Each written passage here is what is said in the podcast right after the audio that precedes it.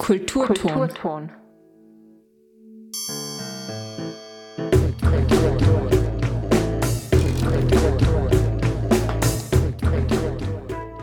Herzlich willkommen zu einer neuen Ausgabe des Kulturton Uni Konkret Magazin, dem Kultur- und Bildungskanal auf Freirad. Am Mikrofon begrüßt euch Michael Steger. In der nächsten halben Stunde hören wir unter anderem die erste Ausgabe der brandneuen Unikonkret Magazinserie KI Update. Mein Kollege Uli Sarnikhausen hat sich bei äh, hat sich dabei mit Chatbots beschäftigt und sieht sich an, wie es nach dem anfänglichen Hype mittlerweile um ChatGPT und Co. steht und wo künstliche Intelligenz in Tirol zum Einsatz kommt. Im Anschluss hören wir ein Gespräch zwischen Melanie Bartos aus dem Büro für Öffentlichkeitsarbeit der Uni Innsbruck und der Literatur- und Medienwissenschaftlerin Maren Lickhardt, die sich in ihrer Arbeit mit, dem heutigen, mit den heutigen Ausprägungen der Popkultur beschäftigt. Im abschließenden Studiogespräch ist heute Rebecca Sandbichler, Chefredakteurin der Straßenzeitung 20er, bei mir zu Gast. Wir werden uns ein wenig über die Arbeit der Straßenzeitung unterhalten, aber auch einen journalistischen Blick darüber hinaus wagen. Mit ChatGPT und ähnlichen Tools steht heute jedem eine Art künstliche Intelligenz zur Verfügung, von der viele vorher nur träumen konnten und mit der selbst erfahrene WissenschaftlerInnen in dem Bereich erst in einigen Jahren gerechnet hatten. ChatGPT gibt es nun seit etwas mehr als einem Jahr und bereits in der vierten Version. Der anfängliche Hype hat sich gelegt und es ist Zeit zu schauen, was das nun alles bedeutet und wie KI auch hier in Tirol eingesetzt wird oder werden könnte.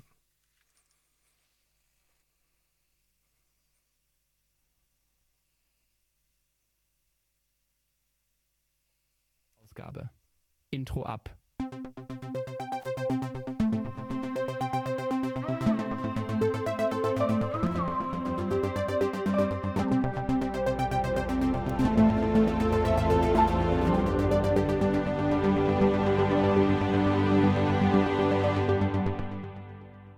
Künstliche Intelligenz ist überall.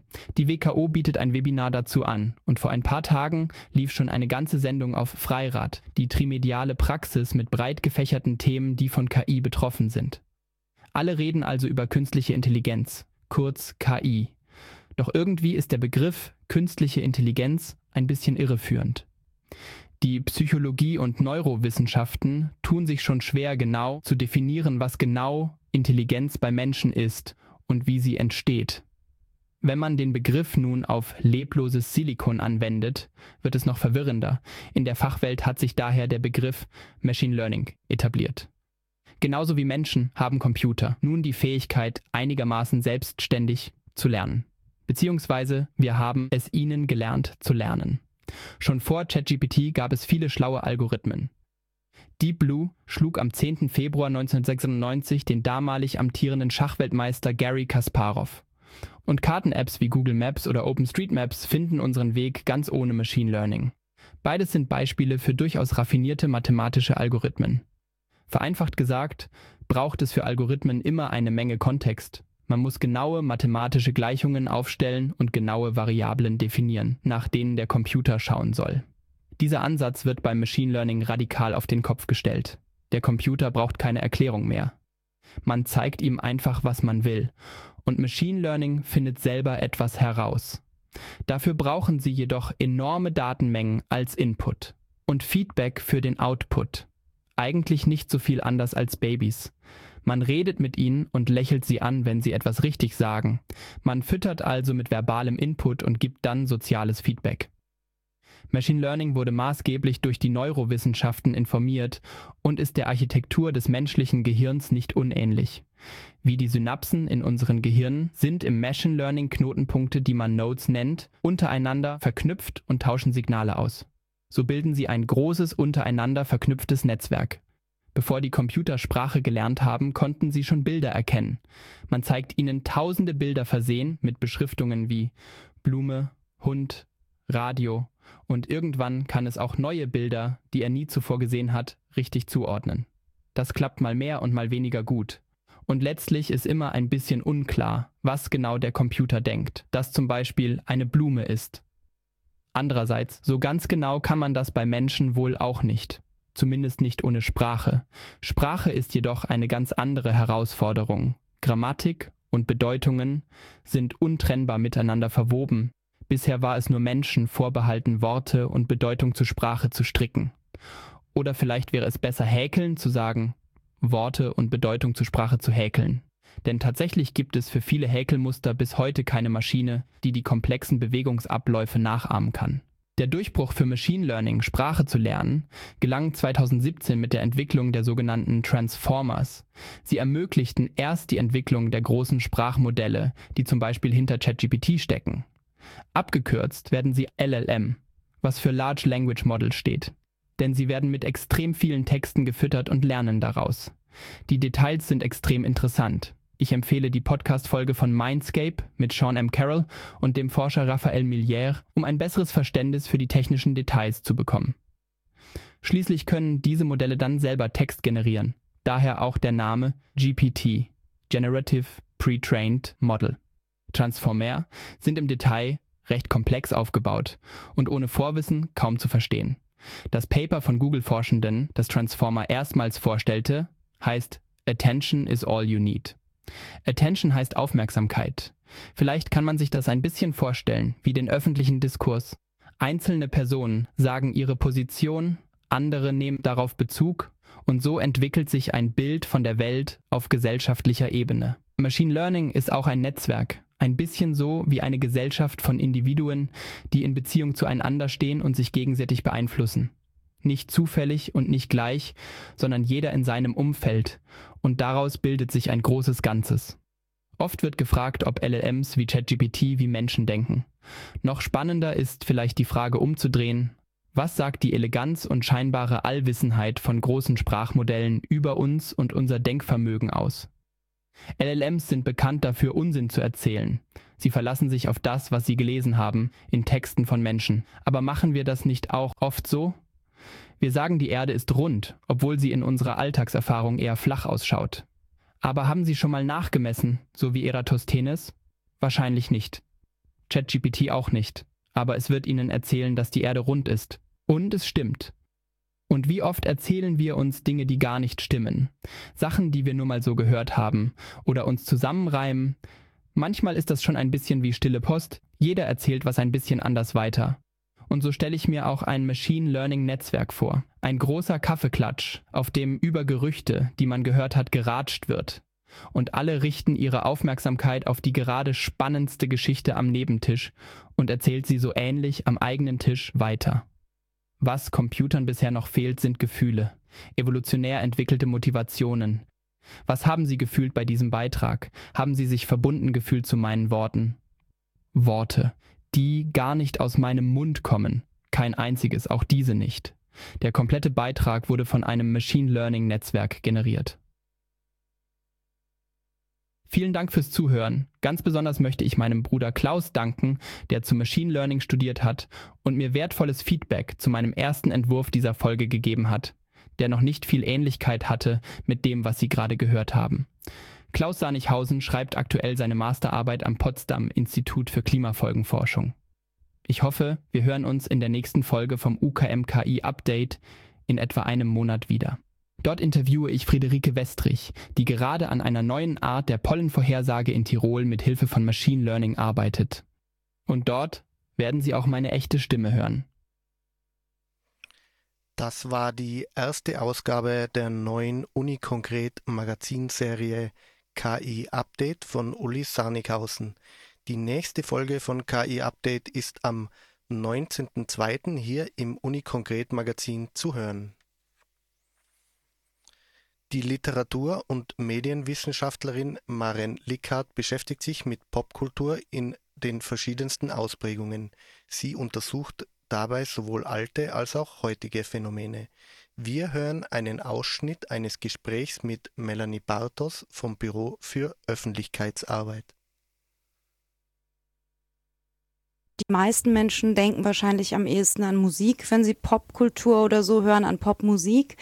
Also ich als Literaturwissenschaftlerin bin natürlich zunächst einmal von der Popliteratur ausgegangen, die ab den 90er Jahren ja geboomt ist, im Feuilleton sehr stark diskutiert wurde und die eine bestimmte ähm, einen bestimmten Umgang mit der Konsumkultur pflegt und äh, einen dynamischen Stil aufweist und ähm, mit bestimmten Autorinnenschaftsinszenierungen einhergeht. Aber ähm, das ist nur ein Teil von Popkultur im Allgemeinen, die ähm, auch in der Wissenschaft äh, von Interesse ist. Und unter Popkultur versteht man im Grunde eben nicht Populärkultur, weil die Populärkultur etwas ist, was ähm, viele betreiben, was bei vielen beliebt ist, also populäre Hobbys oder ähm, populäre ähm, Fernsehserien oder Tätigkeiten. Popkultur ist nochmal etwas Spezifischeres, weil hier ein bestimmtes Formbewusstsein erst einmal vorliegt, also dass man hier sagen kann, das wird auf eine bestimmte Weise ästhetisch gefasst, was man tut und es äh, dient auch zur Distinktion, also zur Unterscheidung von anderen. Das heißt, während man also ein Hobby haben kann, das jeder andere auch macht, ähm, das ein populäres Hobby sein kann, dient die Popkultur auch ein bisschen zur Unterscheidung. Und das kann man tatsächlich am besten an der Musik exemplifizieren, zum Beispiel, dass man, wenn man Punk ist, sich ästhetisch selbst stilisiert und sich auch von Personen aus anderen Popkulturen abgrenzen möchte. Und man möchte auch, dass man das äußerlich sieht. Also hier kommt eine bestimmte Ästhetik zum Ausdruck, die der Gruppenbildung dient. Und diese Ästhetik setzt sich zusammen aus verschiedenen Aspekten, aus Musik, ähm, Kleidung, äh, Haare, Frisur und so weiter. Und ähm, so kann man erstmal Popkultur sich vorstellen. Und die Popliteratur ist eigentlich ähm, eine Literatur, die auf Popkultur reagiert und mit ihr umgeht mhm. und ähm, zum Beispiel auch dieses Distinktionsspiel zeigt. Mhm. Aber das heißt, so wenn ich Sie jetzt richtig verstanden habe, dann heißt das, das, was populär ist, ist nicht Popkultur. Nicht unbedingt, nein. Also ja. das ähm, populär kann alles Mögliche sein. Ähm, populär können ja auch äh, Sachen sein, die einem gar nicht gefallen, insofern als viele sie mhm. kennen oder sie äh, stark kursieren. Es gibt ja auch populäre Politiker oder so und das mhm. würde ich jetzt zunächst einmal nicht ohne weiteres als Pop bezeichnen, mhm. ähm, sondern Pop ist schon ähm, ein Phänomen, das mit einem Form- und Stilisierungswillen einhergeht und das ähm, auch ähm, mehr äh, die ästhetischen Formen äh, zum Zwecke der Stilisierung und ähm, auch Distinguierung pflegt, während populäres ähm, tatsächlich alles Mögliche sein kann. Ähm, also um ein Beispiel zu bringen, ja. ein Physiker zu sein ist ein Beruf und wenn man das mit bestimmten Klischees verbindet, dann könnte man sagen, ähm, Schachspielen äh, ist ein populäres Hobby, also nicht allzu populär, aber doch populär. Aber sich als Nerd stilisieren und Big Bang Theory zu schauen, ist dann Popkultur. Ah, verstehe. Aha. Also das sind dann so, das ist dann auch so etwas, wo äh, verschiedene Komponenten zusammenkommen, mhm. damit mhm. man dann von Popkultur mhm. äh, spricht, auch ja. in der Definition, die mhm. Sie jetzt sagen, ja. Oder ich habe es ja in Bezug auf die 20er Jahre untersucht. Mhm. Also die weibliche Angestellte hat zunächst einmal diesen Beruf, der ja auch populär war. Sie hat außerdem vielleicht populäre Freizeit Beschäftigungen verfolgt wie Schwimmen oder Rudern oder ähnliches. Aber sich als die neue Frau der 20er Jahre stilisieren, ist wieder ein Teil der Popkultur, weil hier auch wieder eine bewusste Ästhetisierung als Teil einer bestimmten Gruppe am Werk ist und ähm, eine bestimmte Kleidung getragen mhm. wird zum Beispiel. Ich finde das auch einen ganz interessanten Aspekt, glaube ich, an dem man das jetzt auch noch einmal gut darlegen kann, was Sie äh, jetzt schon geschildert haben. Sie haben ja 2018 äh, das Werk herausgebracht, Pop in den 20er Jahren. Und ich habe es sehr nett gefunden, weil Sie sind auch auf Twitter aktiv und ich habe die Tage, Anfang des Jahres haben Sie getwittert, spätestens ab jetzt werde ich für die nächsten 12 oder 13 Jahre vermutlich jedes Mal, wenn ich ein Datum schreibe, daran denken, was vor 100 Jahren war. Also mhm. das Thema ist für Sie sehr präsent und mhm. Sie äh, ähm, befassen sich eben mit Pop in den 20er Jahren. Die mhm. 20er Jahre sind ja auch sowas, die sind heute recht äh, populär, also mhm, sehr beliebt genau. Oder ein schönes äh, Vorbild äh, in mhm. vielerlei Hinsicht, auch vor allem kulturell, glaube ich. Wie ist da der historische Zugang? Hat Pop in den 20ern begonnen? Kann man das so sagen? Oder, weil das, was Sie jetzt schildern, dass es Eigenschaften gibt, die populär sind und dann gibt es so Bewegungen, wo man sich irgendwie einer Gruppe dann zugehörig fühlt oder mhm. zugeordnet wird, das ist ja jetzt vielleicht nicht unbedingt was, was ein völlig neues Phänomen im, im 20. Jahrhundert ist oder schon? Oder wie, wie also zunächst einmal, ähm, die Popforschung bezieht sich üblicherweise erst ab Phänom auf Phänomene ab den 50er Jahren, weil mhm. es den Lautkörper ab dann erst gibt. Also man spricht zeitgenössisch von Pop ja. oder man schreibt sich selbst als ähm, das, das Label Pop erst ab den 50er mhm. Jahren zu. Und ähm, deshalb hat die Forschung ähm, nicht systematisch ähm, auf die 20er Jahre geblickt, obwohl natürlich auch äh, Kolleginnen und Kollegen immer aufgefallen ist, dass hier bestimmte Dinge schon beginnen. Und ähm, ich denke, sie beginnen konzeptuell definitiv in den 20er Jahren, auch wenn es den Begriff noch nicht gibt. Und ähm, aber ich glaube, dass der Erste Weltkrieg hier tatsächlich eine Zäsur war, die wichtig war, ähm, naja, das klingt jetzt zu positiv, also so positiv will ich im Kontext des Ersten Weltkriegs das nicht formulieren, aber die, die Bedingung der Möglichkeit, also diese Zäsur durch den Ersten Weltkrieg war die Bedingung der Möglichkeit dafür, dass so etwas wie Popkultur entstehen konnte oder musste. Denn in den 20er Jahren entstand das, was man als Massengesellschaft empfunden hat. Die äh, mhm. ständische Ordnung war weggebrochen, mhm. äh, Klassenzugehörigkeiten waren gar nicht mehr so sichtbar. Durch die Inflation gab es Neureiche und und ähm, neue Armut. Und äh, das hat eigentlich das, was man bislang als gesellschaftliche Ordnung begriffen hat, ziemlich stark durcheinander gebracht. Und ähm, die Popkultur ist eigentlich äh, eine Art von Kompensationsmittel dafür, wenn man so will. Also, weil wenn man sich einer Popkultur zugehörig fühlen kann und wenn man sich auf eine bestimmte sichtbare Weise stilisieren kann, dann kann man anderen wieder zeigen, wer man ist und dass man zu einer bestimmten Gruppe gehört. Und so können sich durch popkulturelle Zuschreibungen wieder neue Gruppen konstituieren, nachdem die durch den Ersten Weltkrieg, ähm, die Inflation und andere Prozesse destabilisiert wurden. Das war ein Gespräch aus dem Archiv zwischen der Literatur- und Medienwissenschaftlerin Maren Lickert und Melanie Bartos vom Büro für Öffentlichkeitsarbeit der Uni Innsbruck. Ja, und mittlerweile hat auch mein heutiger Studiogast Rebecca Sandbichler, Chefredakteurin der Innsbrucker Straßenzeitung 20er, bei mir im Studio Platz genommen. Rebecca, danke, dass du dir heute die Zeit genommen hast und willkommen bei Freirad. Danke, dass ich da sein darf. Rebecca der Zwanziger hat erst vor kurzem sein 25-Jahr-Jubiläum gefeiert, also 1998 gegründet. Ähm, wir sehen ringsherum, dass sich andere Zeitungen schwer tun. Was ist denn, äh, wenn man so will, das Erfolgsmodell vom Zwanziger? Der Zwanziger hat tatsächlich ein, ein unschlagbares äh, Geheimnis oder Erfolgsrezept, das er mit Straßenzeitungen auf der ganzen Welt teilt. Und zwar einmal, äh, dass es einfach eine soziale Idee ist, weil die Straßenzeitungen werden von äh, Menschen aus marginalisierten Gruppen verkauft auf der Straße direkt. Und ähm, die Hälfte aller Einnahmen äh, kommt eben einem guten Zweck zugute. Das können sich ganz wenige Medien nur auf die Fahnen schreiben, würde ich mal sagen.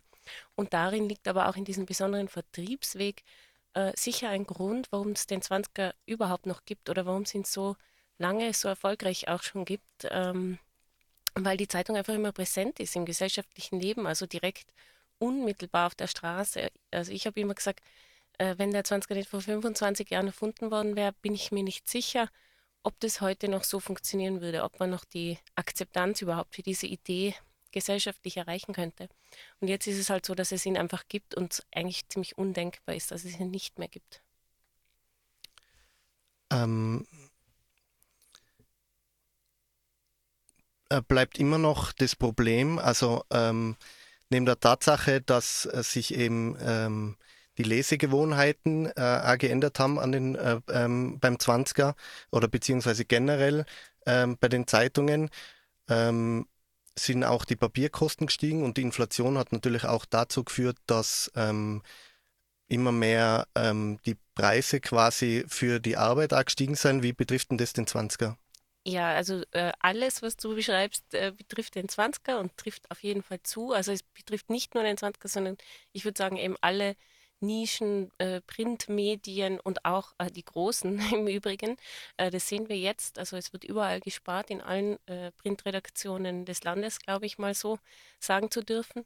Den 20er hat es ganz massiv äh, betroffen, auf zweierlei Weise, eben einmal mit diesen genannten Preissteigerungen und äh, klarerweise auch äh, das Thema Mediennutzungswandel äh, ist bei uns äh, durchschlagend. Also wir haben natürlich junge Menschen, wo ich ganz genau weiß, dass die äh, überwiegend eben lieber TikTok konsumieren oder halt online ihre Nachrichten konsumieren und nicht äh, in Printmedienform. Und dann haben wir aber noch ähm, auf der anderen Seite eben dadurch, dass der 20er ein Medium ist, das einem guten Zweck dient, äh, gab es und gibt es äh, Gott sei Dank immer noch sehr viele Menschen, die den 20er aus solidarischen Gründen auch kaufen, nicht nur, weil sie ihn gerne lesen wollen, die sind mir natürlich die allerliebsten. Ähm, und auch da war es eine Weile jetzt einfach schwieriger. Äh, Menschen mussten sparen, haben einfach auch vielleicht das Gefühl gehabt, dass wir in Krisenzeiten sind und äh, Gefühle sind da natürlich ganz wichtig für Kaufentscheidungen und das hat schon dazu geführt, dass wir einfach gemerkt haben, in den Verkäufen auf der Straße, dass die zurückgegangen sind, eigentlich ziemlich genau mit dem Einsetzen oder mit dem äh, russischen Angriffskrieg in der Ukraine hat es eigentlich angefangen. Ähm, Corona-Zeit haben wir ziemlich gut durchgestanden, auch aufgrund eben der hohen äh, Solidarität der Leute mit uns. Und dann ist es aber massiv eingebrochen und das äh, natürlich äh, trifft uns sozusagen doppelt. Ähm, eine Online-Version des 20ers wird es sowas geben? Ähm, auf jeden Fall arbeiten wir äh, sogar schon äh, an einer Umsetzung, äh, wie der 20er auch im Netz aktiver sein kann, mehr Agenda setzen kann, äh, seine Inhalte, die einfach sehr hochwertig sind, transportieren kann. Wir haben jetzt ja schon eine Digitalausgabe, die man über den Kiosk Austria von der App beziehen kann, was auch genutzt wird österreichweit. Ähm, aber natürlich wollen wir einfach schneller auch sein und ähm, bei gewissen Themen äh, schneller reagieren können, als, als das mit einem Monatsmedium möglich ist. Gleichzeitig müssen wir natürlich ganz fest aufpassen, dass wir das Kernprodukt, äh, das Printmedium Straßenzeitung in seinem ganzen Wesen nicht gefährden oder kannibalisieren. Das heißt, da muss man natürlich irgendwie klug vorgehen. Das Schöne ist, wir können da lernen, äh, eigentlich aus den Fehlern der anderen, die jetzt äh, 20 Jahre lang ihren Journalismus verschenkt haben. Ähm, und äh, man kann ja zusehen, wie das jetzt immer mehr abgedreht wird. Ich begrüße das einerseits, äh, weil Journalismus einfach Geld kostet. Andererseits muss man natürlich schauen, ähm, wie wir in einer Demokratie informierte Öffentlichkeit weiterhin haben können. Also irgendwo in diesem äh, sage ich mal, äh, Bereich muss man Balance finden. Also wir als kleine Straßenzeitung, aber auch gesamtgesellschaftlich müssen wir da schauen. Ähm, kommen wir nochmal zurück auf den Verkauf. Also es äh, sind ja Personen, die mit dem Verkauf unterstützt werden. Von wie vielen Personen sprechen wir denn da in Innsbruck? Ähm, wir sprechen immer so monatlich, also nicht nur in Innsbruck, sondern ganz Tirol, von rund 250 aktiven Verkäuferinnen und Verkäufern. Ähm, das fluktuiert eben sehr stark, weil die Menschen zu uns kommen, wenn sie keine anderen Einkommensmöglichkeiten haben oder wenn diese nicht ausreichen. Insgesamt haben wir rund 600 äh, registrierte Verkaufende, die einen Ausweis bei uns haben, die geschult wurden und die haben jederzeit das Recht, auch zurückzukommen. Äh, vielleicht bekommen sie mal eine Nachschulung, wenn sie jetzt lang nicht mehr da waren. Aber prinzipiell sind die sozusagen bei uns im System. Ähm, und ja, diese 250 Menschen stehen wirklich auf den Straßen Tirols, vor den Supermärkten, irgendwie an neuralgischen Punkten des gesellschaftlichen Lebens und bieten die Zeitung an. Der 20er unterstützt ja auch JungjournalistInnen und vielleicht gibt es ja gerade ein paar, die uns zuhören äh, und sich denken, ich hätte eine tolle Geschichte, die perfekt für den 20er passt. Wie kommt man denn da am besten in Kontakt oder wie, wie kriegt man denn seinen Platz beim 20er? Das ist wirklich super einfach. Also am besten äh, ruft man einfach kurz in der Redaktion an oder schreibt mir auch persönlich äh, an rebecca.sandbichler20er.at und äh, bietet einfach die Idee an oder stellt sich mal vielleicht kurz vor, äh, wo habe ich vielleicht schon mal was geschrieben. Das kann auch natürlich ein super Radiobeitrag bei Freirad gewesen sein. Ähm, was möchte ich denn gerne machen? Was möchte ich erzählen? Was sind meine Themen? Äh, was sind meine Leidenschaften? Man muss vorher noch nicht journalistisch aktiv gewesen sein. Natürlich wird man dann nicht gleich mit der großen Reportage und dem Star-Interview anfangen, aber es hat wirklich bei uns noch jeder Chance bekommen, ähm, sich journalistisch zu entwickeln und das ist uns auch ganz wichtig. Äh, wir haben vorher gerade einen Beitrag gehört zu künstlicher Intelligenz, ChatGPT. Und wenn man sich so in journalistischen Kreisen umhört, gibt es doch einige, nach meinem Gefühl sind es oft auch schon ältere Journalistinnen, die die Sorge geäußert haben, dass sie bald arbeitslos sein könnten. Ähm, und sie sehen halt diese Entwicklung sehr skeptisch. Ich bin der anderer Meinung, aber wie siehst du das? Also es gibt für mich ganz viele Ebenen von äh, diesem Thema. Einerseits bin ich überzeugt davon, dass diese Technologien, äh, diese Programme ähm, das journalistische Arbeiten verändern werden, ähm, ergänzen werden und ähm, ja, also im Endeffekt neu definieren werden, welche Qualitäten kann der Mensch in das journalistische Arbeiten einbringen. Wenn jetzt ähm, Menschen der älteren Generation da Angst haben, kann ich das auch verstehen. Ich glaube, sie müssen sich da aber vielleicht nicht so große Sorgen machen. Gerade die alten Haudegen oder die erfahrenen Journalistinnen und Journalisten sind mehr gebraucht denn je, weil die eben wirklich auch diese alten Methoden des Recherchierens gelernt haben, äh, die hatten nicht äh, äh, das gesamte Weltwissen im Smartphone in der Hosentasche, sondern die wussten auch, wie man ein Telefonbuch bedient, wie man wo anruft, wie man wohin geht, wie man nachfragt. Also wenn sie sich auf ihre Kernkompetenzen äh, sozusagen da fokussieren, dann glaube ich, äh, ist das nicht ihr erstes Problem. Ich glaube eben auch nicht, dass ein äh, sozusagen ein Programm äh, jetzt so etwas aufgedeckt hätte wie dieses geheime Treffen äh, der AfD-Unterstützerinnen und Unterstützer. Ähm, da wäre jetzt eine Maschine einfach nicht auf die Idee gekommen, da mal nachzuschauen, sich da einzuschleusen und das aufzudecken. Das heißt, solche investigativen großen Geschichten, die von Redaktionen gemeinsam übergreifend gemacht werden, werden nicht mit Maschinen wahrscheinlich funktionieren, aber vielleicht hätte so ein Programm vor ein paar Jahren äh, die Panama Papers halt in zehnfacher, hunderttausendfacher Geschwindigkeit schneller irgendwie auf spannende Datenpunkte durchforstet. Also ich glaube, zu dieser Zusammenarbeit zwischen äh, Mensch und Maschine wird wahrscheinlich künftig relevanter werden. Ja, und der Lokaljournalismus lässt sich auch nicht so einfach äh, von einem Computer machen, oder? Ja, das äh, haben wir ja im Vorgespräch schon besprochen, das glaube ich auch nicht, ja. Im Lokalen, da schlummern eben auch wirklich einfach die Geschichten, ähm, die man fast nur vor Ort finden kann, äh, wo man den persönlichen Austausch braucht und wo es vor allem ganz viel Erfahrung, Netzwerk, äh, persönliche Ebene braucht. Also viele Geschichten, das weißt du ja selber am besten, ähm, kriegt man ja gar nicht ähm, nur durch einfache Recherche, sondern das sind oft echt Zufallsprodukte und basieren vielleicht auch auf jahrelangem Vertrauen. Und auch da wird es die Maschine schwer haben. 25 Jahre Jubiläum.